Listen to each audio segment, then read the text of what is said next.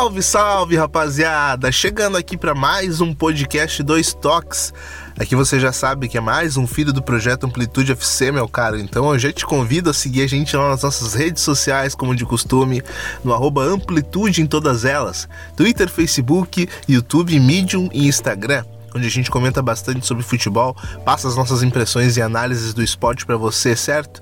Também te convido a dar uma chegadinha lá no site dos nossos parceiros, HTE Esportes, especialistas em esportes americanos que estão com a gente desde o ano de 2018 e seguem com a gente pro ano de 2019 e 2020, certo? Também te convido a dar uma chegadinha lá no site da Rádio MW, onde todos os nossos podcasts estão sendo, vincul... estão sendo vinculados por lá, cara. Então, por favor, dá uma chegadinha lá e sempre que possível avalie o nosso podcast em 5 estrelas no seu agregador de podcasts. E assim mais gente acaba conhecendo o nosso trabalho e espalhando a nossa palavra por aí, beleza? Chegando para esse dois toques totalmente especial, dois toques que não era gravado há um certo tempo, voltando às, às atividades para tratar de um tema totalmente especial, essa grande final da Libertadores 2019 entre Flamengo e River, River e Flamengo. E para isso eu tô, é claro, com meu parceiro de Amplitude FC, Bruno Bezerra. Diga lá, meu mano, como é que você tá, rei? Tudo certo? Tudo tranquilo, Nato. Hoje vamos conversar um pouquinho sobre essa grande decisão aí que tem tudo para ficar na história entre River e Flamengo. Jogaço que tá por vir. Beleza. E para ajudar a gente a entender todo esse jogo entre Flamengo e River, River e Flamengo, eu tô aqui com o Leonardo Miranda do painel tático lá do Globoesporte.com. Fala, Léo. Obrigado por aceitar nosso convite, meu mano. Tudo bem, tudo ótimo aqui. Obrigado pelo convite. Finalmente deu certo, né? É, e também agradecer quem tá ouvindo. Enfim, vamos falar um pouquinho desse jogo que é o jogo do século, jogo do ano aí para jogo do século para a torcida do, do Flamengo. Então, bora para pauta. Para ajudar a gente aqui no início desse debate, eu tô com meu parceiro Bruno Formiga que mandou, mandou um áudio aqui pra gente também, dando seu pitaco e tentando uh, explicar pra gente toda essa funcionalidade que vai ter esse jogo entre River e Flamengo. Fala aí, Bruno. Fala galera, tudo bem? Bruno Formiga aqui na área do Esporte Interativo, agradecendo primeiro o convite para participar de um momento tão importante, tão relevante do futebol sul-americano, uma final enorme entre Flamengo e River, os dois melhores times do continente, tecnicamente falando, com a diferença de que um lado temos um trabalho de cinco anos contra cinco meses, mas em cinco meses o Flamengo conseguiu igualar muito da produtividade do River nesses cinco anos. Né? A gente fala de dois técnicos que pensam futebol de maneira muito parecida, que basicamente estão na mesma prateleira no que diz respeito às suas inspirações, às fontes que eles beberam para conseguir chegar onde chegaram. Né? O Jorge Jesus, um grande fã do Cruyff, e o Galhardo, um grande fã do Guardiola, que é um grande fã eh, do Cruyff, com muitos conceitos parecidos de pressão alta na marcação, de saída sempre por baixo, de valorização de posse de bola, de intensidade e de controle. Acho que são duas palavras que definem muito bem River e Flamengo. Intensidade e controle. Controle com bola, intensidade sem ela, para recuperar o mais rápido possível. São duas equipes que podem variar suas formas de atacar, né? Pode ser um jogo mais paciente, mas também pode ser um jogo mais veloz se os espaços aparecerem. O Flamengo hoje talvez seja um pouco mais rápido nessas transições, porque tem jogadores de extrema velocidade, como o Bruno Henrique, por exemplo. Quando o Vitinho está em campo, pode ser o Vitinho. Em algum momento já foi o Berrio puxando esses contra-ataques pelo lado. Inclusive, o Berrio já chegou a ser uma das prioridades na hierarquia de reservas, né? Hoje ele perdeu, há um tempo já perdeu esse espaço. Mas você tem uma transição muito rápida, às vezes com jogadores que não são tão explosivos, mas que tomam decisões corretas de maneira muito rápida, né? Como o Arrascaeta, o Everton Ribeiro, o que acaba fazendo o jogo acelerar. O próprio Gabriel é um atacante de, de alguma explosão, então é um time que também consegue jogar numa transição rápida. O River também é capaz disso, hoje talvez com um pouco menos de explosão do que o time do Flamengo, mas é fato que são duas equipes que pensam futebol de maneira muito semelhante, porque os seus técnicos pensam futebol de maneira muito semelhante, com pequenas diferenças, com pequeníssimas é, diferenças na maneira, por exemplo, como os times se arrumam para defender, mas são detalhes. É, no básico, se os dois estivessem num supermercado, na prateleira, para comprar técnicos, eles estariam ali no mesmo setor, né? Talvez com uma diferença de produto, de valor, mas na mesma prateleira. Então, é uma final gigantesca para a Libertadores. O River com o Galhardo tem até mais variações, né? Se a gente já for ver os sistemas táticos que o Galhardo já trabalhou, ele já foi do 4-4-2, passando pelo 4-3-3, 4-2-3-1. É, o Jorge Jesus ele tem um sistema, um, um, uma premissa mais mais básica e um pouco mais engessada, com menos variação do que o Galhardo. Se nós fôssemos frios e tivéssemos distantes, por exemplo, para analisar uma final de Champions, vai, e, e, a gente fosse colocar um trabalho de cinco anos contra um trabalho de cinco meses, um time nos últimos quatro anos campeão, campeão duas vezes, na última final tendo eliminado o grande rival da vida, enfim, um time que já exportou talentos, mas que manteve muitos desses talentos, que no ano passado e nos últimos três anos já esteve entre os dois, três elencos mais caros da América do Sul, eu acho que o natural era a gente dizer à distância que esse time era o favorito. Pela lógica, o River tem menos pressão, tem um trabalho mais consistente, é mais acostumado a esse momento. Isso na teoria. Na prática, hoje, o Flamengo tem jogado mais futebol, dentro e fora de casa. É um time que controla os seus adversários dentro e fora de casa. É óbvio que você tem um fator emocional aí. É óbvio que você tem um peso de quase 40 anos em cima desses jogadores do elenco do Flamengo. Mas bola por bola, neste momento, o Flamengo tem mais. Se a gente for só pelo caráter bola, acho que o favorito é o Flamengo. Se a gente for pelo caráter da, da lógica, do tamanho da competição, da tradição, do trabalho consolidado, aí você pode dizer que é horrível. Então é uma maneira de escolher como olhar para essa final. Você quer olhar só pela bola? Acho que é o Flamengo. Você quer olhar por outros fatores que também influenciam em campo? É horrível. Aí fica da escolha de quem define por qual prisma enxergar essa final gigantesca, né? Sorte de todos nós que vamos poder contemplar um jogo desse tamanho. É isso, obrigado, um abraço. Léo, eu já começo te perguntando, cara, porque se passado aí quase quatro décadas, o Flamengo volta aí a mais uma final de Libertadores, cara. Mas acima de tudo é importante conhecer essas equipes. Uh, cara, você como estudioso aí do, do lado do painel tático do Globoesporte.com, meu velho, traz pra gente aí como que joga essa equipe do Flamengo, cara. Como, como que ela é construída, como, como na concepção do Jesus ela nasce, cara.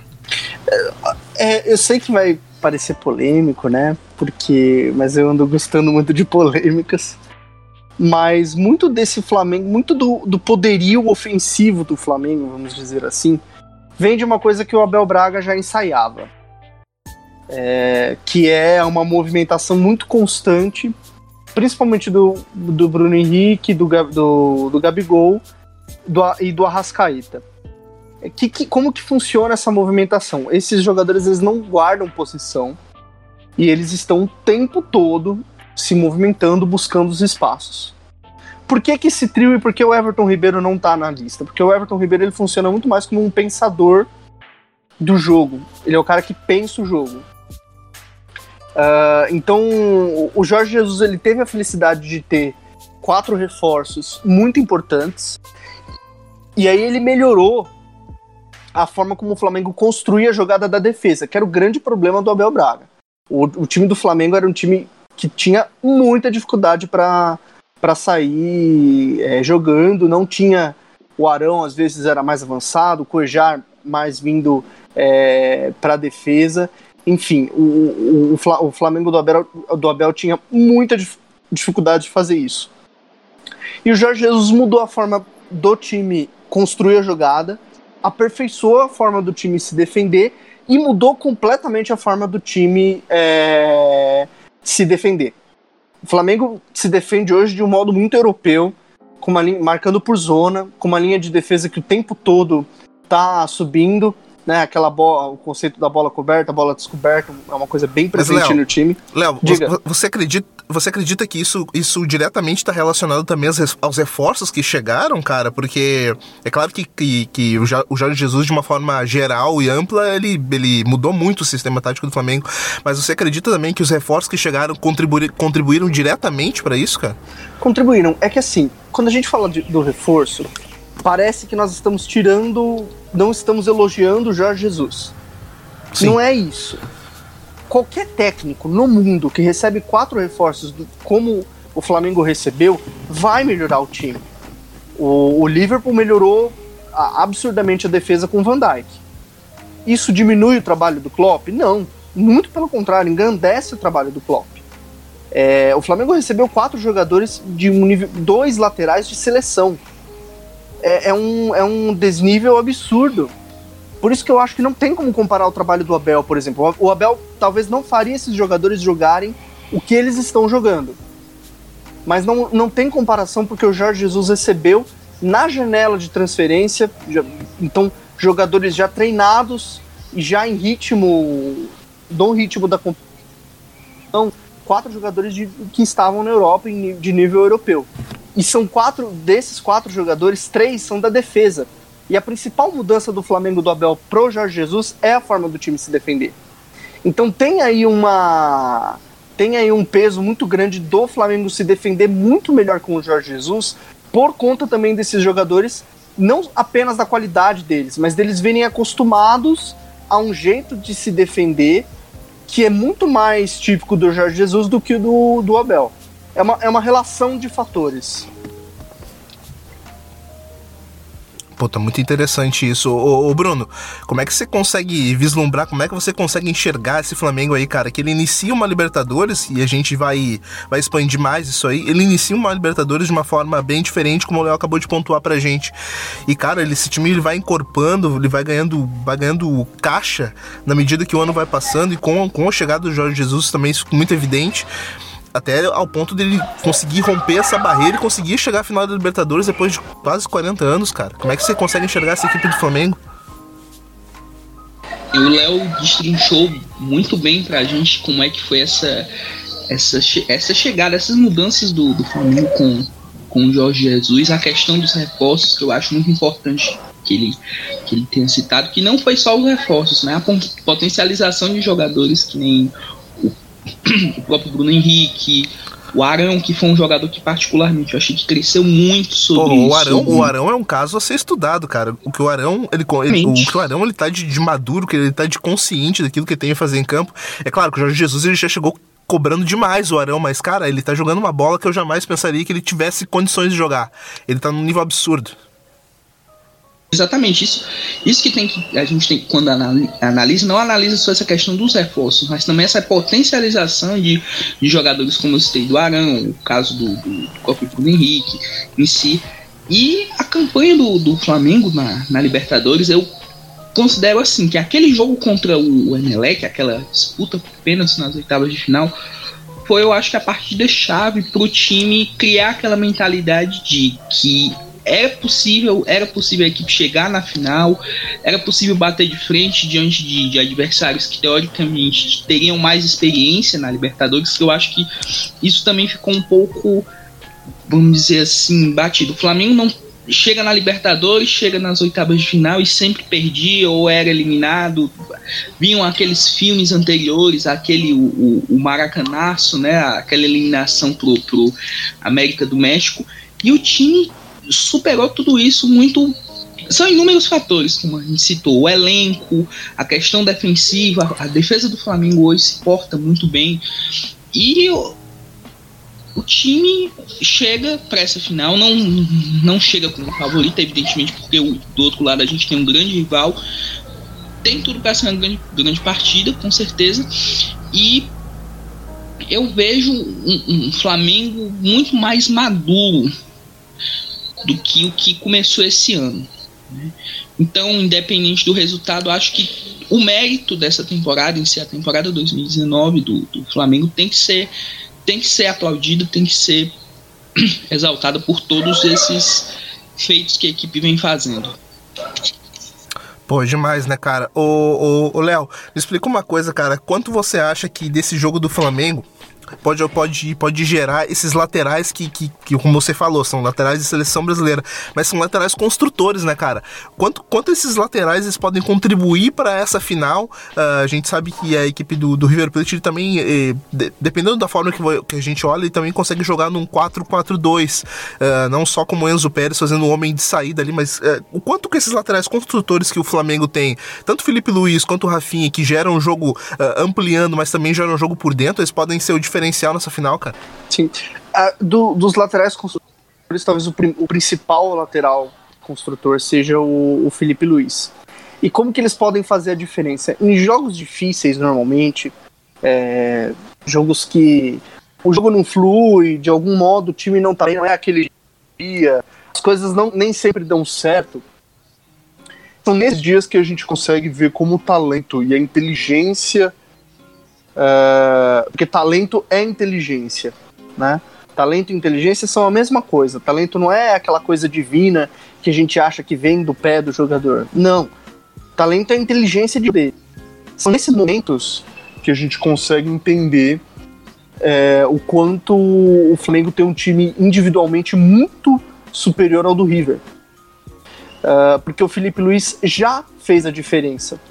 Por exemplo, no jogo contra o Internacional, dois passes do Felipe Luiz dois gols do Flamengo, não assistências, pré-assistências do Felipe Luiz.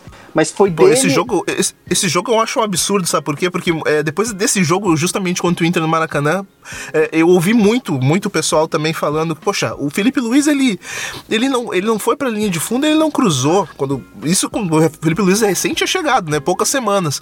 Eu fiquei pensando naquilo, poxa, mas o Felipe Luiz é um, é um lateral praticamente europeu, cara. Ele não vai passar do meio campo já olhando para a área tentando dar um balão para achar alguém, né, cara? cara. É um lateral que ele vai construir, ele vai pensar 10 vezes antes de ele fazer um cruzamento que vai gerar em nada. Isso também é inteligência de jogo que se adquire, né, cara? Exato, exato. O Felipe Luiz explicou por que, que ele. por que, que ele não é um lateral que chega, né?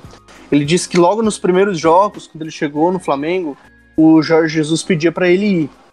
Ia, ia, ia o tempo todo. O Jorge Jesus queria mais ou menos o que o River Fly faz. Os dois laterais bem abertos e aí esses meias, né, os quatro, os dois meias, os dois atacantes, uh, flutuando o tempo todo e o Gerson uh, dando esse primeiro passe para o time se organizar. Só que o Felipe Luiz conversou com, com o Jorge Jesus e falou que não conseguiria fazer isso porque ele já tinha 34 anos, ele não conseguiria ir e voltar. Aquela partida, o 3 a 0 do Bahia, é um bom exemplo. Pô, virou meme aquilo, né? Virou cara? meme que ele ainda estava chegando, mas é um exemplo de como ele não conseguiria ir e voltar. E voltar. Não, não consegue. Porque é uma questão já de idade. Ah, e aí ele teve a ideia dele ficar mais pelo centro do campo. E aí quem abre é o Bruno Henrique e às vezes o Arrascaeta. Esse rodízio fez muito bem ao Flamengo. Porque o Rafinha é um lateral mais posicional do outro lado. Ele fica mais. É, o Rafinha participa menos da construção, ele é um jogador mais tático. E o Felipe Luiz foi participar um pouquinho da construção. É, vendo os gols, eu vi os gols aqui, enfim, amanhã sai. Né, hoje saiu o raio-x do River Plate, amanhã sai do Flamengo. 35% dos gols do Flamengo vêm de passes do Felipe Luiz por dentro. Dos últimos é, 15 gols. É um número muito alto. A influência dele no jogo é muito alta. Então, ele com o Arão, com o Gerson, a gente pensa que o Gerson é o cara que pensa o jogo. Não é o Gerson que pensa o jogo. O Gerson mantém a bola. Ele atua para manter a bola. Quem pensa o jogo no Flamengo é o Felipe Luiz e o Everton Ribeiro. Quando esses dois jogadores conseguem pegar a bola, um pela, pela meia esquerda, né, para falar do termo antigo, o Felipe Luiz como um autêntico meia esquerdo, o Everton Ribeiro como um autêntico meia direito, o Flamengo acelera muito e fica muito difícil de, de tirar esse ponto forte do, do, do time. Cara, o Everton Ribeiro é o grande ponto de desequilíbrio desse, desse time do Flamengo, Léo? Eu acredito que o ponto de desequilíbrio é o, é o Bruno Henrique. Porque o Bruno Henrique ele consegue, em poucos toques, resolver o jogo. Em poucos toques ele resolveu contra o Corinthians, em poucos toques ele resolveu contra o Grêmio. O Grêmio estava muito bem até o primeiro gol do Flamengo. Não iria levar de cinco se não fosse aquele gol. Logo no momento, no principal momento do, principal momento do do, do Grêmio no jogo, o Flamengo fez um, um gol no Maracanã. Então, enfim, é, eu acho que o Bruno Henrique é o jogador mais decisivo porque ele é o jogador que pega a bola e decide em momentos complicados, digamos assim, em momentos do jogo. O próprio gol na Libertadores contra o Internacional, né? Então é, é difícil uh, parar o Bruno Henrique. Mas o Flamengo tem muitas individualidades. Em termos de individualidade, é um time muito superior ao River. O River tem o Prato, que às vezes decide, tem o Enzo Pérez, que foi treinado pelo Jorge Jesus, inclusive, mas é um time muito você, bom. Você acha também que essa equipe do. Você acha também que essa equipe do River ela acabou enfraquecendo da temporada passada uh, eh, para aquilo que tinha de material humano para essa, cara? Perdeu jogadores significativos, como o próprio Pete Martinez, que não, não tá mais na equipe. Se você pensar em termos individuais, sim. Em termos puramente individuais, sim. Mas em, termo, em termos coletivos, o, o, o River ainda é um time muito forte. Uh, e talvez é o coletivo que seja o grande ponto do, do Flamengo. Assim, se fosse apontar um Flamengo, enfim, qual que é o favorito? Flamengo ou River Plate? Pelo, pela união de, pelo momento, pela união de individualidade, pelo trabalho sendo feito, talvez seja o Flamengo. Mas as pessoas esquecem que o River Plate tem um, um, um coletivo muito forte que está há anos. O Galardo está há anos uh, do comando do, do, do, time. E ele tem um controle absoluto do grupo, ele tem também um controle absoluto do que o plantel dele pode uh, entregar ou não. Então, eu acho que, a, apesar das peças saírem e entrarem de novo, porque o River Plate está em constante mudança pelo fator financeiro, porque é um clube que renasceu da cinza, né? até pouco tempo atrás estava no, na, na zona de rebaixamento, o coletivo se mantém forte. Esse talvez seja o ponto forte da equipe. É o ponto de virada, né, cara? Como você mesmo colocou, o, o Bruno, assim como, como o Léo falou aqui pra gente que esse, essa equipe do Gajardo é uma coisa que.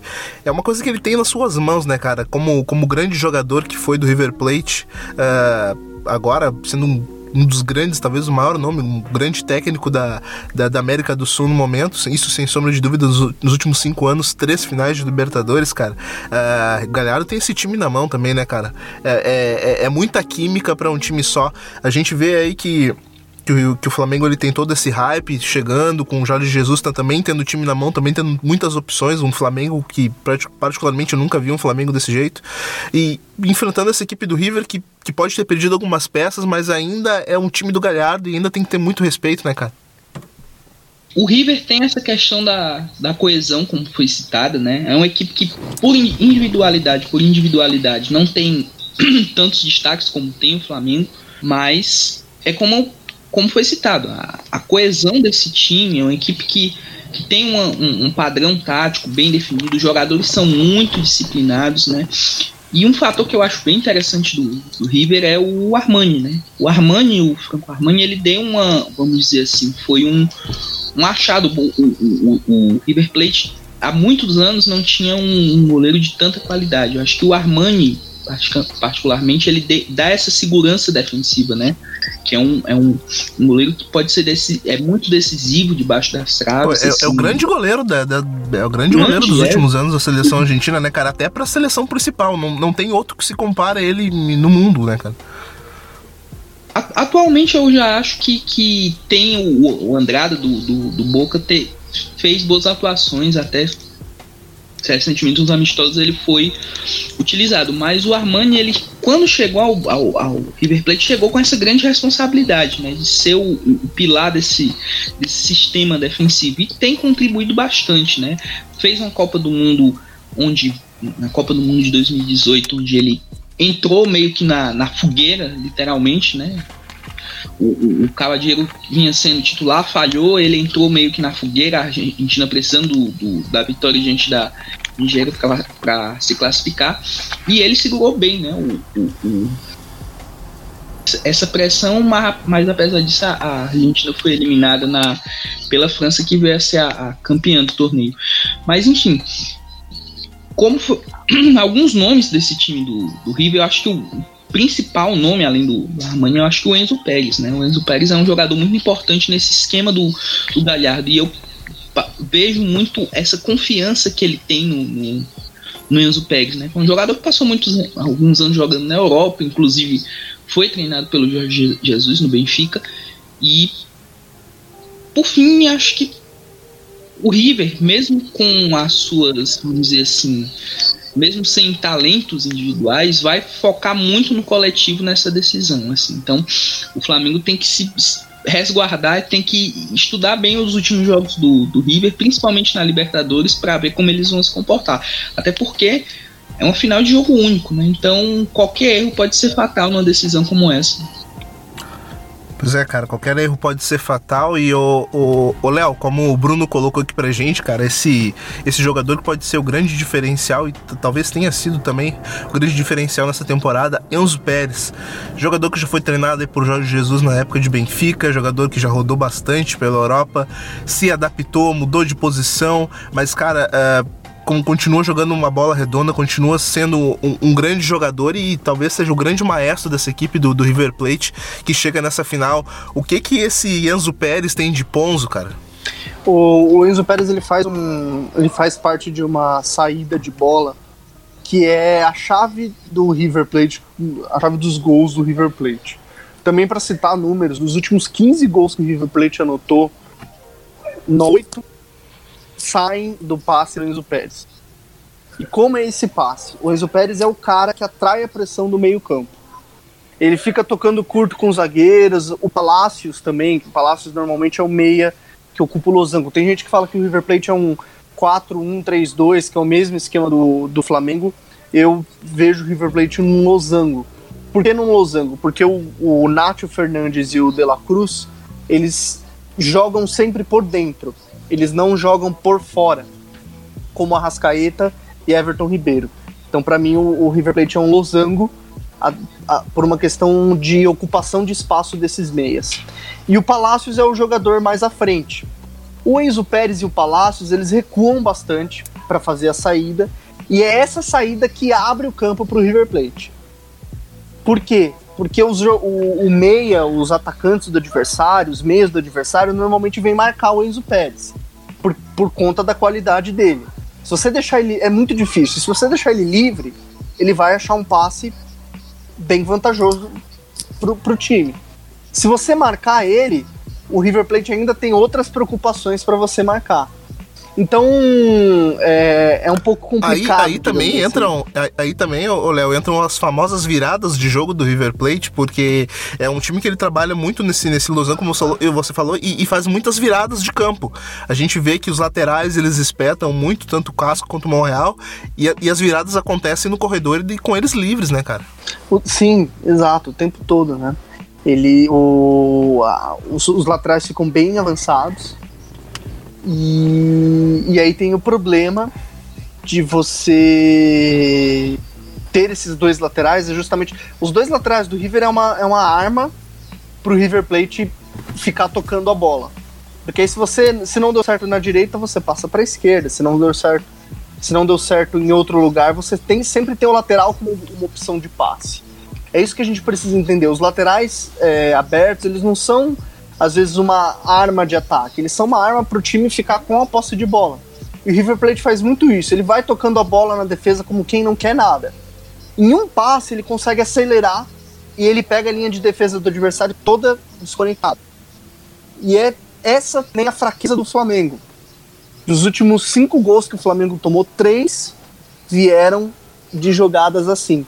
De jogadas de contra-ataque, de transição, onde o Flamengo não conseguiu matar essa transição e o adversário pegou o Rodrigo Caio, Pablo Mari, Felipe Luiz, todos fora do lugar. Então a principal Pô, isso, isso demonstra muito aquele gol do, do, O gol do Vasco, ele demonstra muito isso, né, cara? O gol do Marrone no primeiro tempo, em que ele pega um contra-ataque puxado por dentro, e pega ele e o Rossi fazendo essa dupla, a bola acaba sobrando de dentro da área pro Marrone, e ele consegue uh, obter vantagem e fazer o gol. Exato. E o, o, aquele gol já foi. Aquele gol foi ensaiado pelo Bahia.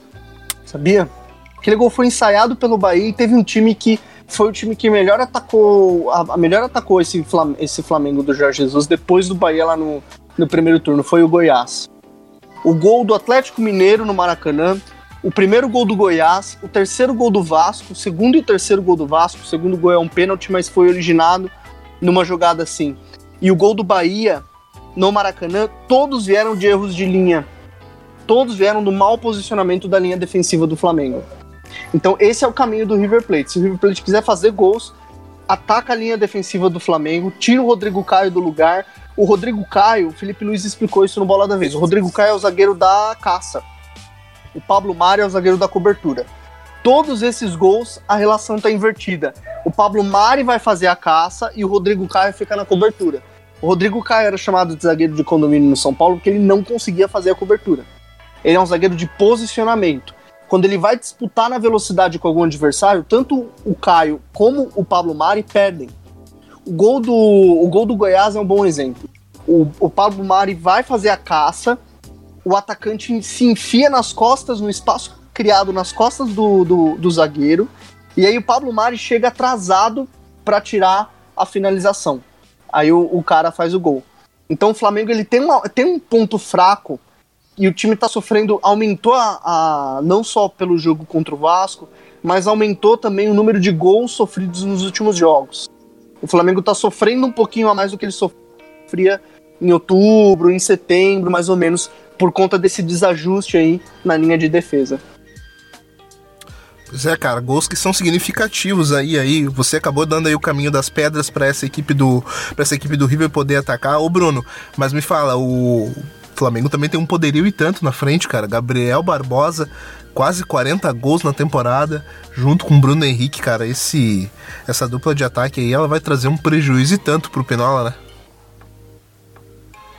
Até uma pergunta que eu fazer aos senhores que eu particularmente achei, acho que o Bruno Henrique, se fosse, vamos dizer assim, analisar a Libertadores como um todo, foi o, o principal jogador. Né? Sem dúvida, acho que o que se destacou o Bruno Henrique nessa Libertadores é, é brincadeira. O Gabigol também, mas acho que se fosse escolher um nome especificamente no, no Flamengo, eu escolheria, analisando a Libertadores, claro, eu escolheria o, o, o Bruno Henrique, né?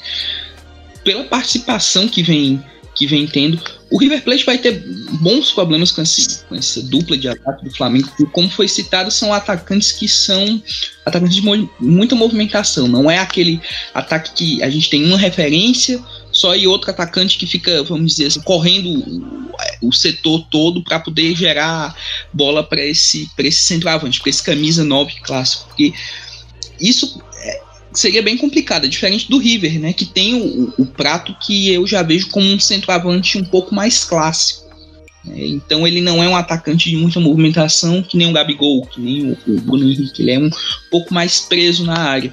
E isso pode ser interessante para o Flamengo, né? Que uma marcação individual, né? Colocar o, o, o Rodrigo Caio para marcar essa, essa referência em si pode prejudicar bastante o River, né? Que não vai ter como essa, essa jogada do pivô, vamos dizer assim. Claro, se o, o Lucas Prato for, for o titular, que eu não, não sei como é, que, como é que o River vem jogando, mas eu acho que ele, de vez ou outra, ele, ele vem sendo escalado no banco, tem outras vezes que ele é, que ele é titular, mas isso pode ser interessante.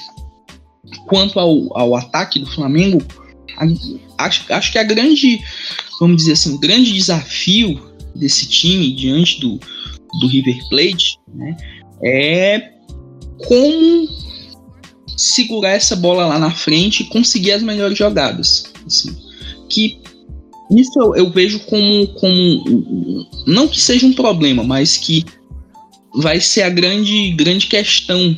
Como o Jorge Jesus vai preparar o time para encarar um, um, um River que é bem armado defensivo como que o time vai se comportar, né, caso. Então, é, é, é, é meio que, vamos dizer assim, acredito que com certeza o Jorge Jesus tenha visto os últimos jogos do River. Se eu não me engano, ele está em quarto na, na, no campeonato argentino, que é ainda uma posição, acho que também pela preocupação com a Libertadores e tudo, que o, o River não foi com tudo nesse, nesse campeonato argentino até então. E é mais ou menos isso que eu que eu vejo assim nesse, nesse Flamengo, nesse ataque do Flamengo, que é o, o sem dúvida o melhor ataque hoje no, no futebol sul-americano atuando aí. Tá aí. Ô, Léo, a gente, a gente vai ver aí o, o encontro do, do artilheiro da, da, competição atualmente, que é o Gabriel Barbosa, contra essa defesa do, do River Plate, já conhecida como Pinola. Cara, você já deu aí o mapa da mina do, de por onde que o River Plate deve atacar o Flamengo. Agora vamos fazer o contrário, cara. Por onde você acha que o Flamengo deve atacar o River e por onde que ele vai sentir é, mais facilidade ou dificuldade nesse encontro? Aí também é, falo dos números também. Dos últimos 10 gols que o River Plate sofreu, 3 vieram pelo lado esquerdo. É, o River Plate não é um time que fica com linha com linha muito muito organizada como o Flamengo. É um time que gosta de fazer aqueles encaixes que o Grêmio na Libertadores faz, que o Palmeiras ano passado do Felipão fazia, que o próprio Flamengo do Abel fazia. Então não são, não é um, um time de ficar com uma linha posicionada. Mas isso tem suas qualidades e suas, vantagens, suas desvantagens, como tudo no futebol. Uma questão de escolha. Por que, que o River Plate não se organiza assim? Porque ele quer pressionar logo a bola. Então a, a orientação é sempre pressiona muito, pressiona bastante a bola, encaixa, pressiona esse meio campo. Por que, que é um losango? Porque os meias é, o De La Cruz e o Nacho Fernandes, eles fazem essa pressão. O River lembra até o Liverpool na hora de marcar. Assim, os meias marcam e os atacantes ficam um pouquinho mais à frente para receber a bola. Só que é no lado esquerdo que a maioria dos gols saem. Porque essa pressão, às vezes, ela não dá certa. E quando ela não, não, não consegue matar a jogada, digamos assim, o lateral esquerdo, Casco, e o zagueiro desse lado, eles têm algumas. O Montiel também, o lateral do outro lado, eles têm algumas dificuldades para pressionar. São, são jogadores também um pouquinho mais lentos quando tem que disputar uma corrida. E aí o adversário pode ter alguma facilidade nesse sentido. Se eu fosse o Jorge Jesus, eu já estaria mostrando isso pro Gabigol, pro Rafinho, pro Everton Ribeiro. Estaria falando para eles, olha, circulem o tempo todo por esse lado pode sair alguma coisa interessante aí dessa fraqueza do River Plate. Tá aí, cara, fraquezas e qualidades que a gente vai ver nesse jogão de bola que tá marcado agora pro sábado, cara. Jogo do, do dia, o jogo do ano aí nessa, nessa, reta final de ano aqui pra gente. O, o, Bruno Bezerra, chegou a hora, cara. Vamos lá. O que, que você acha que vai sair desse encontro aí, cara? Quem que você acha que vai acabar se sagrando campeão dessa Libertadores, cara? Flamengo ou River? Bem, eu acho que o Flamengo tá muito coeso pra, conquistar esse título depois de quase 40 anos. Claro, isso não é desrespeitar o rival, que do outro lado tá, tem uma grande equipe com um grande treinador e, e bons jogadores, né? Mas você nota que o time do, do Flamengo tá com outra postura. É uma postura de um time mais vitorioso, de um time mais, vamos dizer assim, com cara de time campeão. Não que isso não, não seja, ah, muita gente critica que o time mudou radicalmente. O Jorge Jesus foi o grande. Claro, ele tem sua, sua parcela, né, mas eu vejo muito que os jogadores em si estão motivados para essa final. Né? É, o, é o jogo da vida, literalmente, para muitos deles. Né? Que, é a primeira final de Libertadores, acho que para praticamente todos desse elenco do Flamengo nunca tiveram essa, essa, essa sensação de jogar uma decisão desse tipo, né? E uma decisão especial, né? Decisão em jogo único, ia ser no Chile, por conta de, de problemas políticos, vai ser no, no, em Lima, no Peru, agora. Torcedores que fizeram muitos esforços para poder, poder ir assistir essa final, né? Muita gente não era nem nascida quando o time ganhou aquele título em 80, 81. Né? Muitas, muitas gente só escuta as histórias contadas por, por, pelos pais, pelos avós e tal. E, e, muita gente fez muitos esforços, né? Faltando a. a tendo que, que, vamos dizer assim, faltar o trabalho, juntar um dinheirinho a mais para poder viajar até lá para ver, ver o clube e tal. Então, vai ser incrível essa final. Eu estou muito, muito entusiasmado com essa, com essa decisão aí. E vou apostar que o Flamengo tem, tem tudo para levar esse, esse título. Beleza. Aí, Léo, o Bruno foi de Flamengo, cara. Agora me, me diz aí, cara, a sua opinião, o que, que, que vai acabar se acontecendo nessa grande final aí, cara? Vai dar River ou vai dar Flamengo, cara? A gente sabe que tem muitos comentaristas aí que estão torcendo, estão torcendo demais pro trabalho do português. O que, que você acha que vai acontecer, cara? Ah, mas aí é muito complicado, poxa, eu já sou perseguido com a torcida do Flamengo, eu falei do Palmeiras, eu não entendo até hoje o que, que falar do Palmeiras faz flamenguista se doer. Não consigo entender um time não tem nada a ver com o outro. É, ou tem, não sei, enfim. Eu acho que o Flamengo é o favorito. Mas quando a bola rola, tudo pode acontecer. Isso é para qualquer jogo. Flamengo e CSA. Como foi difícil, né? Foi um jogo, um jogo dificílimo.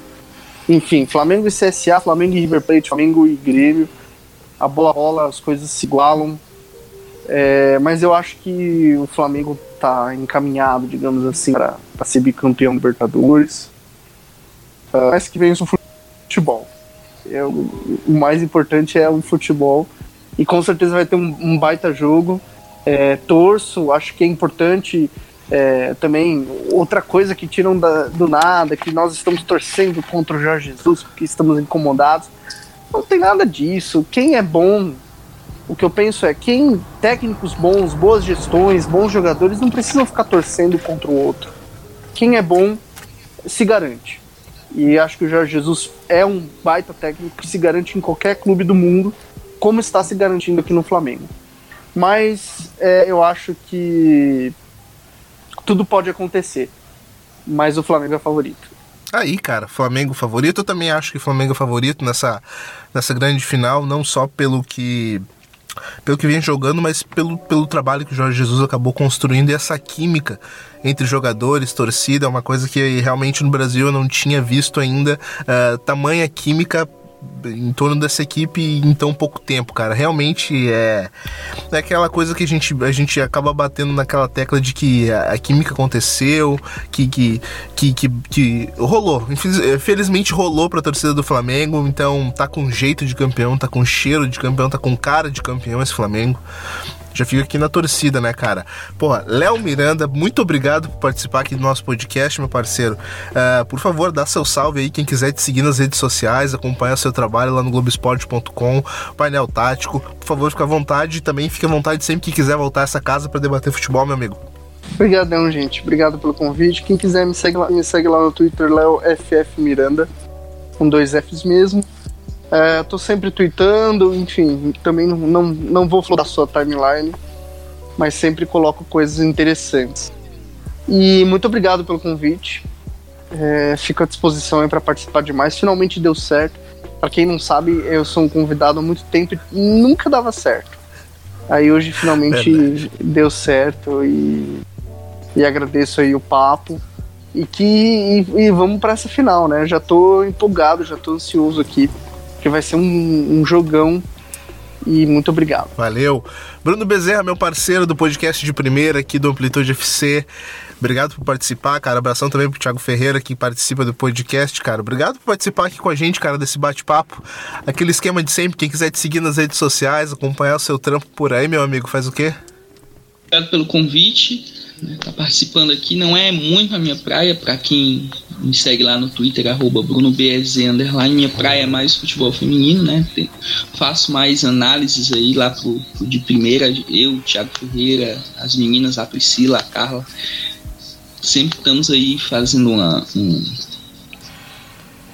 sobre jogadoras. Essa semana tem um episódio especial que tá, tá no forno já. E é isso. Estou à disposição para participar. Agradecer ao Léo, uma aula. Literalmente aprendi bastante assim, os conceitos do Flamengo, do River. E estou à disposição aí, como sempre, para cobrir qualquer, qualquer ausência e participar de mais podcasts aí da casa. Então é isso, cara. Novamente faço o convite para você que ouviu a gente até aqui, para seguir a gente, é claro, nas nossas redes sociais aqui do Amplitude FC, no arroba Amplitude FC em todas elas, Twitter, Facebook, YouTube, Medium Instagram. onde a gente comenta bastante sobre futebol, divulga o nosso material, divulga o nosso trabalho. Te convido também a dar uma chegadinha no site dos nossos parceiros, o HTE Esportes, especialistas em esportes americanos, e também a Rádio MW, que divulga esse podcast aqui maravilhoso, certo? Quem quiser me seguir no Twitter é só chegar lá no arroba que eu tô falando umas bobagens de futebol por lá, certo? Um abração, até o próximo Dois Toques. Tchau, tchau!